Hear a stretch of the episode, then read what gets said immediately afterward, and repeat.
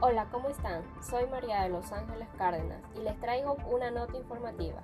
A continuación, Ecuador empieza 2022 en medio de un rebrote de contagios de COVID-19.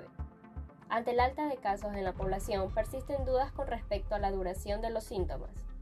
Los contagios podrían seguir creciendo de forma acelerada por la presencia de la variante Omicron, pues un paciente infectado es capaz de contagiar a otras 16 personas.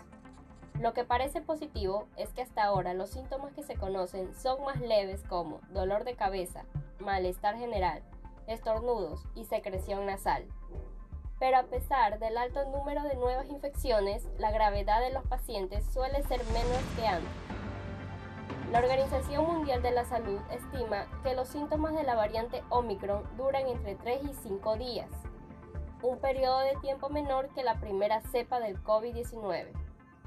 La brevedad del malestar de Omicron hace que los pacientes tengan menos tiempo la sospecha de haber contraído el virus, por lo que es menos probable que una prueba arroje positivo. Las características de Omicron hacen que sea más contagiosa que las otras variantes, pero es menos probable que se desarrolle una enfermedad o sea llevado a hospitalización. La ciudad tiene una incidencia diaria de 562 contagios de coronavirus. El puerto principal se rige por tres niveles de alerta. El nivel 1 es el óptimo, el 2 es algo intermedio y el 3 implica que la situación es crítica. Hasta este martes 4 de enero, médicos indicaron que en la urbe porteña se reportan más de 230 pacientes confirmados por día, entre los que se realizan la prueba, pero que hay muchos contagiados que no se hacen el hisopado. Se afirma que en Guayaquil pasa a alerta 3 por nivel de contagio, 562 diarios confirmados y 5 muertos por día. Si la sospecha de COVID es alta, la recomendación es aislarse hasta que se descarte por completo. En el caso de Guayaquil, para quienes requieran atención médica, la alcaldesa Cintia Viteri dijo que hay nueve hospitales del día funcionando y equipados con oxígeno por tubería. Están abiertos a tratar casos de toda índole, sin COVID o no, aseguró la alcaldesa. A través del triaje, cada médico determinará los casos que se presenten, pero habrá atención para todos. Mantener la calma, seguir las recomendaciones profesionales y no automedicarse siguen siendo los consejos médicos útiles para todo caso. Se trata de una gripe, un resfriado o coronavirus. Solo aquellos pacientes que presenten una sintomatología grave deberán ser ingresados en un centro hospitalario. Eso es por todo, muchísimas gracias. Hola, ¿qué tal? Y esta vez vamos a hacer un pequeño resumen de lo que está pasando en el mundo del fútbol.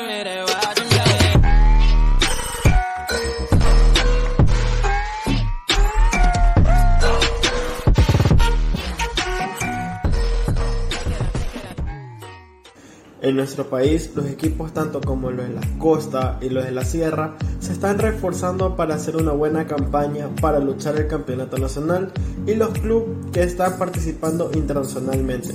Actualmente, tanto como Barcelona y Emelec están haciendo una buena pretemporada, donde se ven que las nuevas incorporaciones se están adaptando a sus nuevos compañeros.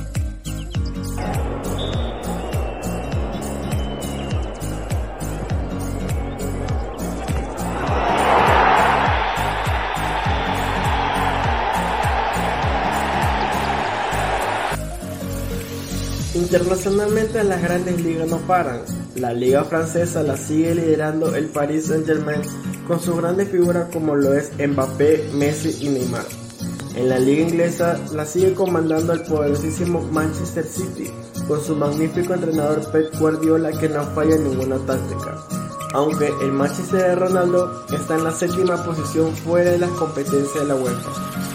La Liga Española no existe ningún asombro. El Real Madrid está de líder absoluto. Lo que sorprende es que el Barcelona está en la quinta posición de la liga. En la liga italiana está un poco más peleado. Actualmente Inter está puntero solo por delante del Milan, que le lleva un punto de diferencia. Bueno, en la liga alemana ni de qué hablar. El Bayern Múnich es el que se apodera en la punta desde las primeras fechas y es difícil de bajarlo de esa posición. Cambiando de tema, en el mundo de la farándula no se salva de este virus, ya que cancelaron los premios Grammy 2022 por el aumento de contagio en los Estados Unidos. Las hermanas Kardashian protagonizarán un nuevo reality que hablarán sobre sus vidas que estará disponible en la plataforma Star Plus. Brad Pitt perdió el juicio por la custodia de sus hijos ante la actriz Angelina Jolie.